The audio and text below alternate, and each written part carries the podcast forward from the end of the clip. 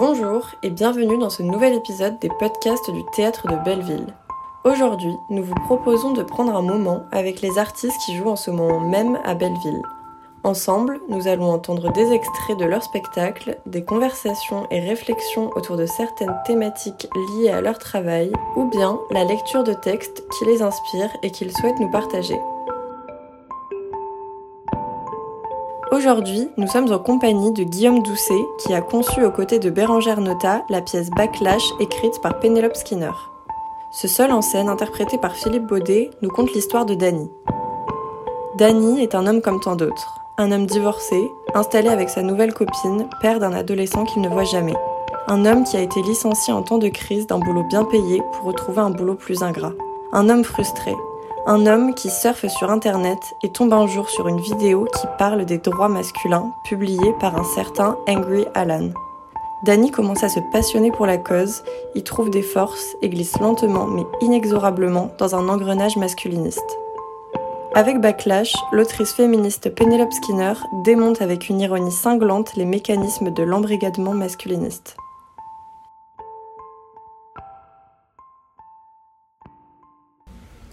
Bonjour Guillaume. Bonjour Juliette. Euh, Est-ce que tu peux nous parler un petit peu de la compagnie Vertigo, de comment elle s'est créée, de vos projets Oui. Euh, le groupe Vertigo, c'est une compagnie de théâtre qui est basée à Rennes, qui a une dizaine d'années, qui est conventionnée par la Drague Bretagne. Et artistiquement, on s'intéresse plutôt à des textes contemporains britanniques et souvent en rapport avec des sujets d'actualité. On a un rapport au texte qui est à la fois on cherche euh, un fond politique, euh, voilà, qui résonne avec ce qu'on a envie de défendre euh, au, moment où on le crée, et en même temps de l'humour et un texte qui passe par de l'empathie plutôt que par du discours. C'est-à-dire qu'on va essayer de faire du théâtre politique qui passe par de l'identification, par l'histoire, par euh, de l'empathie pour des personnages, euh, plutôt que d'aller produire euh, du discours sur le sujet euh, voilà, qui, serait, qui serait plus moralisateur. On préfère que ça passe par, euh, par des processus d'identification. Et euh, quand vous avez créé Backlash, c'est parce que vous êtes tombé sur le texte de Penelope Skinner d'abord ou c'est parce que vous avez entendu parler de- du masculinisme? Euh, c'est un peu des deux. Il y avait, on, a, on avait des alertes sur euh, plusieurs sujets, on va dire. Moi, j'avais fait un, premier film comme réalisateur euh, sur la question d'un embrigadement masculiniste. Et puis, euh, on avait entendu parler de Penelope Skinner, parce que ça fait partie des, autrices anglaises qu'on avait en tête comme une voix féministe du théâtre actuel euh, britannique. Et quand on a découvert que Penelope Skinner avait écrit un texte sur euh, le masculinisme, forcément, ça, ça matchait pas mal avec nos, intérêts du moment. Et après, c'est le coup de foudre vraiment pour la pièce en elle-même. On l'a lu avec Philippe, l'interprète, et, avec Bérangère, qui co-dirige le, groupe Vertigo. Et oui, on était, on était enthousiastes. Bah, c'est un peu ce que je racontais sur les textes qu'on cherche en général, c'est-à-dire que à la fois euh, c'était très documenté et précis et ça parlait du masculinisme finement et ça passait par vraiment un être humain pris dans les rouages qui n'était pas cliché. C'était intéressant pour nous que ce soit pas juste un salaud ou euh, voilà et de voir comment un type lambda peut se faire euh, embarquer là-dedans. Donc il y avait ça. Et puis bah, ce que je disais aussi sur l'humour, voilà, Pénélope elle est pleine d'humour, elle arrive à traiter ça vraiment avec beaucoup beaucoup d'ironie et on, sent son esprit dedans. Donc c'était Gros coup de foudre. On aimait bien aussi le côté un peu punch, le texte qui est un peu droit au but, sa virtuosité d'écriture aussi là-dedans. C'est quelqu'un, Penelope Skinner, qui écrit aussi pour de la série. Donc a aussi une écriture, euh, le rythme un peu de l'écriture cinématographique aussi qu'on sent à l'intérieur de, de la pièce. Donc ça, ça nous a bien touché aussi. Betterman, Ouais. ça tu l'avais créé euh, pourquoi?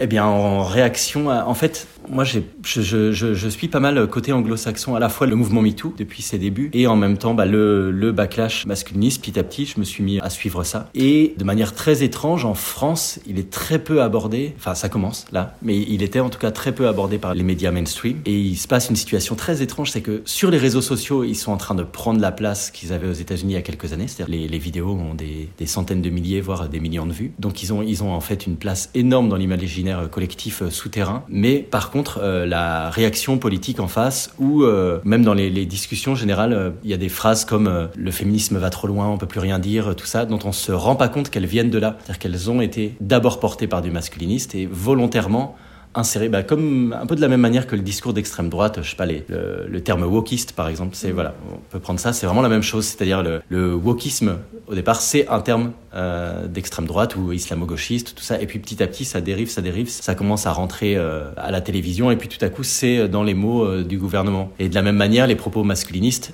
se sont insérés, mais sans qu'on sache d'où ils viennent, sans qu'on voit qu'il y a ces gens-là derrière. Et donc, je pense que l'envie avec euh, avec Better Men, c'était aussi d'en parler, de parler de ces gens-là, parce que si on n'en parle pas, eux, par contre, ils parlent. Euh.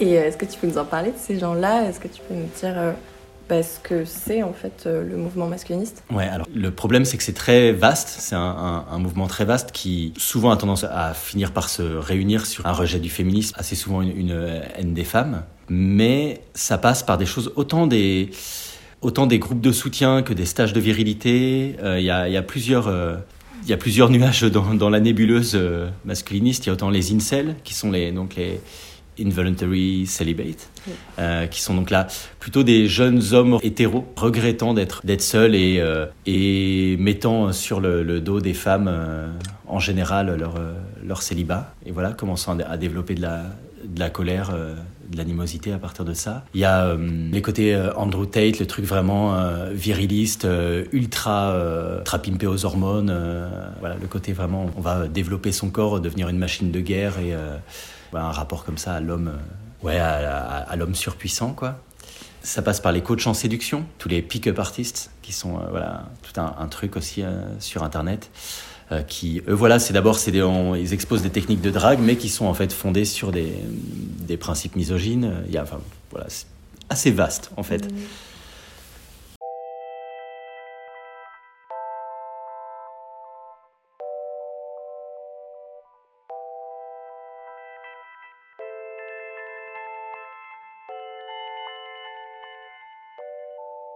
Le fait de, pour nous de travailler sur le masculinisme, c'est qu'il est en train de prendre une grande place euh, en France et que là, pendant qu'on travaillait, par exemple, le soutien de Macron à Depardieu est apparu pour, pour beaucoup de gens, beaucoup d'assauts féministes comme un, un, genre de coming out euh, masculiniste. Bon, évidemment, il y avait la, manière dont, dont, il le défendait haut et fort, là où avant il avait tendance à, à s'en tenir à euh, laisser la justice faire son travail. Là, ça va un peu plus loin, il fait la fierté de la France quelques jours après le complément d'enquête où on le voit absolument dégueulasse.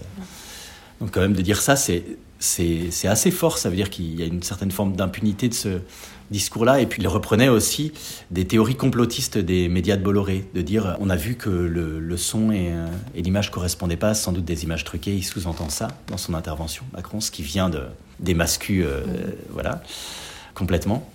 Et voilà, et ça, il y a deux journalistes de, Mediapart qui sont les deux qui vraiment travaillent sur les, affaires MeToo, qui sont euh, Marine Turchier et Lénaïque Bredou, qui ont écrit un article après, euh, où elle parle de ça, justement, des alertes sur ce danger euh, que lui puisse relever comme président de la République. Ça, en fait, c'est exactement ce qu'a fait Trump, hein, c'est qu'à un moment, par la voix du président des États-Unis, sortait des fake news et des théories complotistes. Et pour la première fois, c'est ce que, ce que Macron faisait.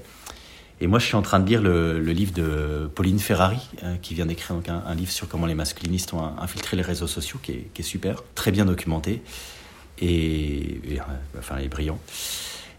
Et elle, elle, elle, évoque par exemple un moment euh, récemment, une séquence où, où, Darmanin répond à une journaliste en lui disant tout va bien se passer. Et cette phrase et la manière dont il la prononce, c'est la phrase clé d'un youtubeur masculiniste. Et le fait qu'il utilise les mots exacts de ce youtubeur, il sait très bien qu'il s'adresse à la communauté masculiniste quand il fait ça, même s'il ne le relève pas forcément.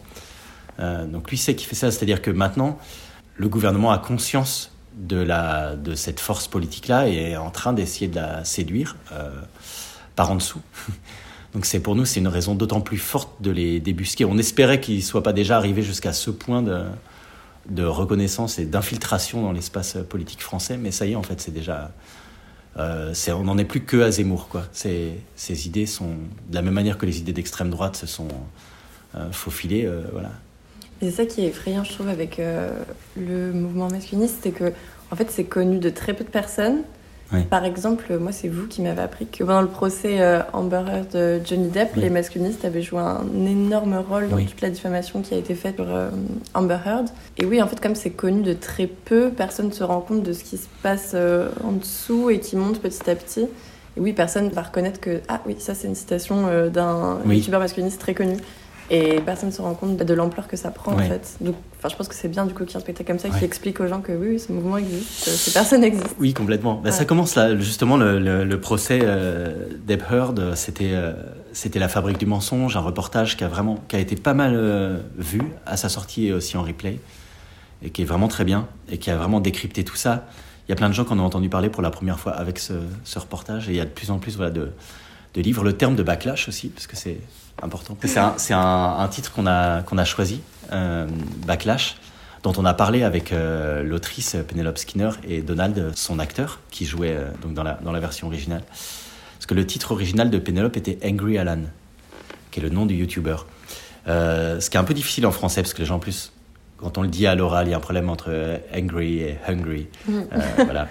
Et voilà, c'était un, peu plus dur à, à, passer. Et puis on avait envie de parler de ce, de cette histoire de backlash, euh, qui en plus résonne, euh, sans dévoiler toute la pièce, mais euh, en dehors de la question du backlash masculiniste, la, la question du retour de bâton se pose à plusieurs endroits dans la pièce. Donc on l'a proposé à, à Pénélope, qui trouvait que c'était un meilleur titre que le premier titre, donc on était hyper contents. Donc elle-même, elle est, elle est très enthousiaste au fait que, que le spectacle porte ce titre-là. Et, ce concept, il est, il est quand même important. C'est un concept qui a été euh, exposé par euh, Suzanne Faloudi, dans les, une autrice qui a eu le, Pulitzer pour un, livre sur la, haine des femmes. Euh, notamment, enfin, c'est le livre dans lequel elle développe le, concept de backlash, qui est en gros la réponse qu'il y a eu dans les années 80 aux avancées féministes des années 60-70. Et, voilà, ce terme a servi ce terme de retour de bâton a, souvent servi à décrire des crispations conservatrices euh, qui arrivent en réaction, enfin, la pensée réactionnaire, en réaction à des avancées progressistes. Et après le mouvement MeToo, quand on a commencé à voir le même système se reproduire, espèce de crispation euh, dans l'autre sens en voyant les privilèges euh, masculins disparaître, le terme de backlash est beaucoup revenu à ce moment-là. Et pour, nous, c'était important de le, nommer pour, euh, voilà, justement, ce que tu disais, dire que la chose euh, existe et dans l'air et qu'on n'est pas juste, c'est pas juste nous qui pensons un peu collectivement que, ah, le féminisme va trop loin, ah, quand même, c'est dur, ah, la présomption d'innocence, tout ça, tout ça. Mais que, en fait, c'est orchestré, que ça fait partie d'un mouvement politique global qui est ce, backlash. Et de le nommer, ça permet aussi de mieux le combattre.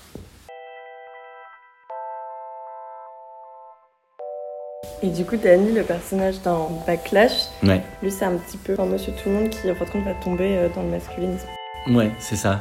C'est ouais, c'est un homme de la cinquantaine, euh, un peu frustré, euh, qui voilà, qui a des peines contemporaines, quoi. C'est-à-dire qu'il a des problèmes de taf, qui fait qu'il avait un, boulot plutôt pas mal, et puis, enfin, en tout cas bien payé et euh, qu'avec la crise, alors on, suppose dans le texte, euh, c'est pas dit directement, mais on, devine que c'est la crise de 2008. Euh, il a perdu son boulot, il en a retrouvé un qui est voilà où il est troisième assistant manager d'un grand magasin, qui a un, un, boulot un peu pourri, qui est séparé de sa femme avec qui il a eu un enfant et il a une pension alimentaire à payer, qui voilà, qui trouve injuste parce qu'il peut pas voir son enfant, qui est avec sa une nouvelle copine qui, elle, est en train de découvrir le féminisme par ailleurs. Et voilà, qui sans doute, elle est en train de s'engager dans des choses et lui a pas une chose dans laquelle s'engager en particulier. Mais qui est pas, qui est au départ pas un mauvais bougre, quoi. Qui est voilà, un type moyen avec ses faiblesses et, euh, ses qualités et puis euh, qui, ouais, en surfant sur Internet, c'est souvent comme ça que ça se passe, hein, tombe sur une, une vidéo sur les droits des hommes euh, qui parle de, des émotions des hommes et de comment, voilà, comment les hommes sont sensibles, comment les hommes sont intelligents et, et sont pas assez écoutés. Et puis c'est une vidéo un peu généraliste, donc il le met en confiance. Et puis, euh, et puis à partir de cette vidéo généraliste, il va voilà, cliquer sur le profil du type qu'il a mis en ligne, continuer à surfer, avoir accès à d'autres vidéos. Et petit à petit on va le, aller l'appâter comme ça. Et c'est des systèmes de sectes, donc c'est ça joue sur quelqu'un qui a une faiblesse à un moment, on va aller un peu le rassurer, et puis après on va l'entraîner un peu plus loin, évidemment lui soutirer de l'argent au passage, donc euh, que ce soit faire des donations, euh, participer à un colloque ultra cher, des fois c'est des stages, des fois c'est... Voilà. Et oui, il se fait prendre euh, en se trompant en fait de, de solutions. Enfin, il a des vrais problèmes qui sont plutôt dus à la violence du monde capitaliste actuel, mais euh, c'est toujours plus facile. Les réponses à ces problèmes-là, c'est plus facile de les donner, de les mettre sur le dos euh, des immigrés ou des femmes parce que on va faire appel à, des peurs un peu primales. On va s'adresser au cerveau reptilien et ça va aller plus vite en fait. Ces vidéos-là vont toucher plus de monde, aller plus vite parce qu'on c'est plus simple de se dire qu'on a un, ennemi euh, visible sur qui on pourrait remettre euh, la, faute de tous nos, mmh. problèmes.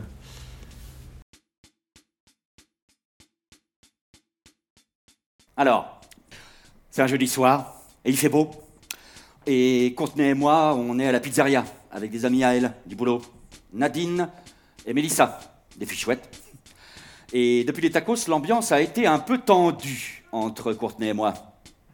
Pas horrible, mais elle arrête pas de faire des petits commentaires, du genre euh, Tu peux me passer le sel, Dani, si ça porte pas atteinte à tes droits fondamentaux? Ou bien euh, Oh, hé, Dani, ici, dans la matrice, faudrait sortir les poubelles Pour que vous sachiez. On peut dire que mes tentatives pour la convertir se sont jusqu'ici révélées infructueuses. Et on est posé dans un coin sur des banquettes et on commande à boire et on choisit nos plats et elles sont toutes secrétaires dans le même cabinet juridique et elles sont en train de parler de trucs de boulot.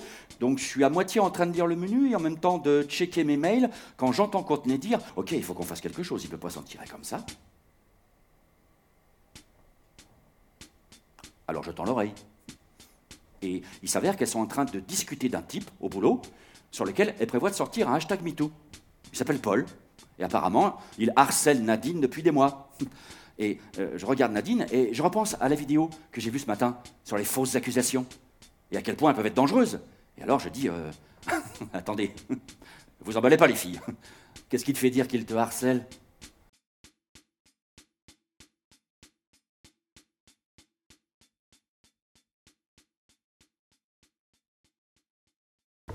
Et euh, pourquoi vous avez choisi de faire un seul en scène? Et eh ben Là, c'est le texte qui est écrit comme ça. Après, euh, nous, ça nous excitait, ce principe-là de Pénélope, de, parce que ça fait rentrer très loin dans la, dans la psyché euh, du personnage. Et puis, en fait, il joue plein de gens, il joue une dizaine de personnes, mais il les, il les interprète depuis Dany qui les cite. Il va citer sa copine, il va citer à un moment une blogueuse féministe, il va citer son enfant, il va... Mais il y a un petit côté, oui, performance d'acteur aussi. Enfin, c'est un une matière un peu dingue. Pour un acteur, il y a un vrai parcours euh, profond. Et, et quand il cite, par exemple, Courtenay, sa copine, le, public à la fois à même de se reconnaître dans Courtenay, d'entendre Courtenay, de voir ce que lui pense d'elle en train de dire ça.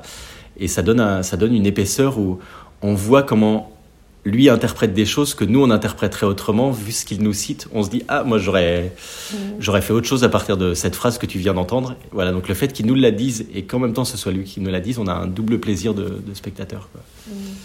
il y a une musique aussi tout le long qui crée euh, une tension pendant toute la pièce. Ça c'est une création euh, originale? Ouais c'est une création originale. C'est un, compositeur euh, qui s'appelle Maël Houdin qui vit à Montréal et qui, qui compose pas mal pour le cinéma et moi, à cause de, ce, de la forme de la pièce, de ce côté euh, plongé dans l'histoire de vie de, de quelqu'un, j'avais envie de ce rapport euh, un peu cinématographique au son, euh, de pouvoir avoir un, un son continu qui accompagne. Alors évidemment, il y, a des, il y a des plages de silence, mais mais en soi, c'est une partition sonore qui se développe sur l'ensemble de, la pièce. Et, euh, et, voilà, la manière qu'a le son, euh, ce son-là, de pouvoir euh, accompagner une émotion, faire un petit contrepoint, s'arrêter à un moment donné, repartir. voilà, le, rythme interne que ça peut que ça peut créer aussi. J'avais envie de ça. Ça fait partie aussi de l'atmosphère. Et puis il y a des ellipses dans la pièce. Il y a plusieurs scènes différentes, entrecoupées d'ellipses, qui se passent dans différents endroits. chez lui, dans une conférence, dans une pizzeria, sur le bord d'un lac, et ayant un seul en scène au plateau avec très peu de aussi, le son là, a aussi une fonction tout simplement d'habillage, d'ambiance. Quoi. Il y a, Le mm. son développe aussi une atmosphère euh, quand on, quand on a besoin. Mm. Et avec, il y a l'écran aussi qui, nous projette euh, bah, le décor, mais aussi euh, Angry Alan, du coup, le, le masculiniste.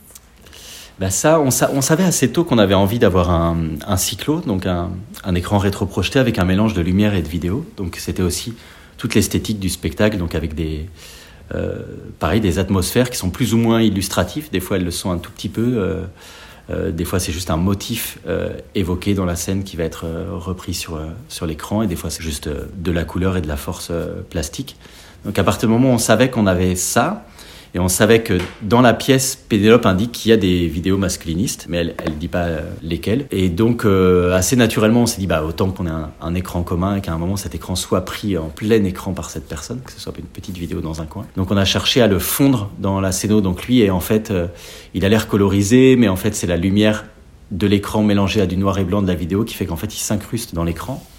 Euh, il est plutôt en très gros plan. Et après, sur les vidéos en elles-mêmes, bah, euh, moi j'ai rappelé l'acteur qui jouait justement dans, le film, dans, Better Man, qui est Guillaume Trottignon, qui est un, acteur qui est bilingue, parce que ça c'était important aussi, c'était que Angry Alan parle en anglais, donc il est surtitré, mais euh, mais il y a ça. Et, et on a tourné les vidéos en... Donc là, ça a été un long travail de, de recherche. On est allé voir beaucoup de vidéos masculines, voilà, ce qui était un... voilà, une de, nos épreuves des, répétitions. Et dedans, on a fait du montage en fait. Toutes les vidéos sont à partir de paroles réelles. Il n'y a aucun, aucune parole inventée par nous. C'est que des paroles prononcées par des, des, influenceurs masculinistes. Et après, on a monté, coupé euh, dans les vidéos. On a cinq vidéos, nous, dans le spectacle, et on a fait en sorte qu'il y ait une progression qui corresponde à, à, un peu à celle qu'on ferait euh, à la place de Dany, c'est-à-dire d'aller regarder d'abord une petite vidéo sur euh, les émotions des hommes, qui est un peu ridicule mais pas bien méchante, et puis, euh, et puis ça monte en, en violence aussi, et puis en dangerosité. Donc déjà, on, s'est créé ces cinq séquences-là un peu dans cette optique-là, et puis à chaque fois avec des résonances sur la pièce. Il y a à un moment un passage où des potes de la, copine de, de Dany veulent sortir un MeToo sur, sur un gars au boulot, et un peu plus tard, on a la vidéo masculiniste sur le mouvement MeToo qui nous explique aussi pourquoi Dany a réagi comme ça, enfin qui nous donne un peu le background dans lequel mmh. il est. Et voilà, on les a, on les a retournés entièrement avec Guillaume. Euh, donc on les a réenregistrés comme si donc tous ces propos appartenaient à Angry Alan, qui est donc un, pour le coup un masculiniste fictif inventé par Pénélope, mais inspiré de, de, personnes réelles. Et donc après, bah, les gens savent pas en général. Enfin, on a eu les premiers, on a déjà joué deux fois, donc on a eu les premiers retours de, du public et et euh, si, si, les gens n'ont pas lu spécialement les programmes ou tout ça, savent pas si c'est un tubeur masculiniste réel euh, ou si euh, s'il est inventé. Et ça, ça, nous va pas mal. Mm. Ouais. Et comment vous avez fait pour être dans la limite entre on va montrer des propos masculinistes et en même temps euh, on veut que le public comprenne que on n'est pas d'accord avec ces propos-là? Ouais, ça c'était le plus dur. Ouais. Euh, c'était le plus dur de toute la mise en scène. La question s'est posée sur l'ensemble de la mise en scène et de manière encore plus euh, prégnante sur les, vidéos masculines. On essaye à chaque fois, que ça parte d'un endroit crédible, d'un endroit euh, un peu euh, facile d'accès et que ça aille assez loin pour que ce soit assez ridicule, pour que ça provoque pas l'adhésion. On espère qu'il est pas trop tard pour que des vidéos de ce niveau-là emportent pas l'adhésion. On a fait exprès de ne jamais citer de chiffres, parce qu'il y a beaucoup de chiffres cités par les masculinistes qui sont totalement bidons, euh, des, trucs vraiment des, grands n'importe quoi, euh, qu'on ne cite pas pour ne pas, pas que ces, fake news viennent concurrencer euh, dans l'imaginaire collectif les, chiffres qui ont déjà bien du mal à sortir sur, sur les plaintes pour viol, voilà. Et, après, oui, c'était juste un travail de le rendre à la fois assez crédible et à la fois, à la fois crédible pour qu'il fonctionne dans, le, dans la fiction et à la fois assez dingue pour qu'il n'emporte pas l'adhésion. La question, elle se pose quand on regarde. Je pense que si on avait les vidéos masculinistes brutes, ça ferait pas le même effet qu'on les a dans l'ensemble du spectacle. Donc on voit dans l'ensemble du spectacle, on essaie à chaque fois de voir le parcours de Danny, de l'entendre toujours citer Angry Alan, de comprendre euh, qu'il est de parfaitement mauvaise foi, tout en comprenant comment il en est arrivé à cette conclusion-là. Il faut toujours qu'on fasse vivre les deux dans le spectacle tout le temps pour qu'à la fois on sente notre point de vue et celui de l'autrice, c'est-à-dire qu'on n'ait pas une once d'hésitation sur le fait qu'ils sont en train de faire le mauvais choix, et en même temps que ce soit pas assez déconnecté de la réalité pour que euh, on se dise bon c'est pas du tout crédible, jamais personne ferait ce choix-là, et puis ça me concerne pas, et puis ça m'arriverait pas, parce que ça peut arriver vraiment à vraiment des, des gens qui nous sont proches. Nous c'est ça dont on voulait parler aussi, donc ouais, donc c'était super casse-gueule, ça a été, mais on y a passé vraiment beaucoup de temps à ça le, jeu de l'interprète de Philippe Baudet joue beaucoup parce que comme dans l'ensemble de la pièce, on, voit à la fois l'acteur qui n'est pas qui n'est pas en défense de ses propos et en même temps qui les tient euh, vraiment. Enfin voilà, il, arrive toujours à faire jouer les, la double lecture dans la fiction. Et je pense que c'est ça qui aide aussi à lire les vidéos masculinistes depuis ce depuis ce point de vue-là, quoi. Mmh. Puis après, il y a tous les personnages aussi autour. Et du coup, en tant que spectateur, on, ça nous amène aussi à comprendre que oui, c'est. Oui, complètement. En entendant les voix des autres, on sait. Bah, C'est-à-dire qu'on a des rappels réguliers un peu de la mmh, de, de gens qui sont pas pris dans le ouais, de ouais. la raison, de gens qui sont pas pris dans, dans, dans les, les, rouages de cet embrigadement-là. Et en fait, ça nous rappelle régulièrement, euh, comme quand à un moment ils discutent voilà, avec cette, euh, cette blogueuse féministe au, bord, au bord du lac et, et elle, elle, lui dit mais vous regardez du mauvais côté, regardez du côté de l'avidité des entreprises. donc il y a régulièrement des contrepoints comme ça. Mmh. qui nous permettent, comme, comme public, de se raccrocher à un point de vue un peu plus raisonné. Mmh.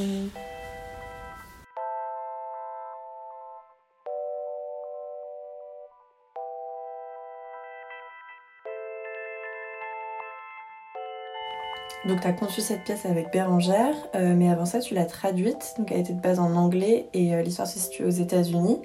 Et est-ce qu'en la traduisant, tu as été tenté de situer le récit en France et euh, de franciser les prénoms? Complètement, oui. On en, a, pas mal parlé. Il fallait prendre la décision assez tôt. Hein. Donc on en a parlé dans les, premières sessions de, défrichage avant que je, commence à traduire. On a pensé, il y a eu plusieurs choses, mais d'abord on, pensait que l'adaptation allait faire un peu cheap et que finalement, en étant précis sur quelqu'un qui est à un endroit donné. Là, lui, euh, voilà, aux États-Unis, au milieu de Kentucky, euh, on se disait que finalement on allait plus toucher à l'universel et plus parler au public français que à essayer d'adapter à tout prix, qui des fois, euh, des fois on voit un peu l'adaptation. Finalement, autant être honnête avec là où ça se passe. Bah, Pénélope elle-même est anglaise et le situe aux États-Unis, ce qui n'est pas mm. le, même, le même contexte. Et après, on avait surtout un gros problème qui est que dans le spectacle, euh, a comme pratique euh, le tir à la carabine, euh, parmi d'autres choses, Danny, mais qui, fait comme il va aussi pêcher ou comme il va marcher.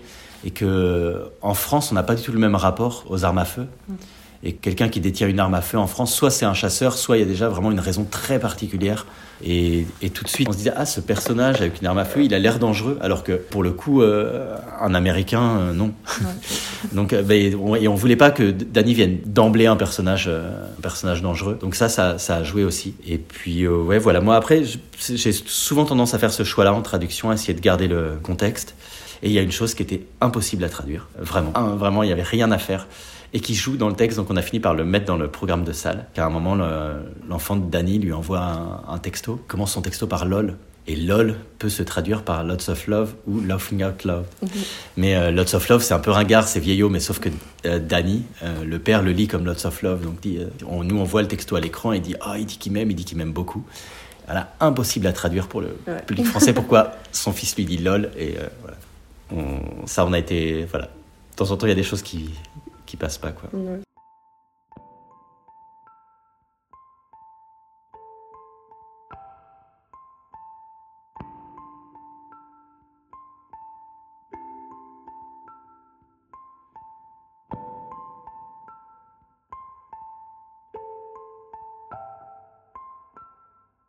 Merci beaucoup Guillaume pour ce moment passé avec nous on peut retrouver Backlash au théâtre de Belleville jusqu'au 30 mars, tous les mercredis, jeudis, vendredis et samedis à 19h et tous les dimanches à 15h. C'est la fin de ce podcast. Merci à vous, amis auditeuristes, de nous avoir écoutés. Nous espérons vous accueillir très bientôt au théâtre de Belleville.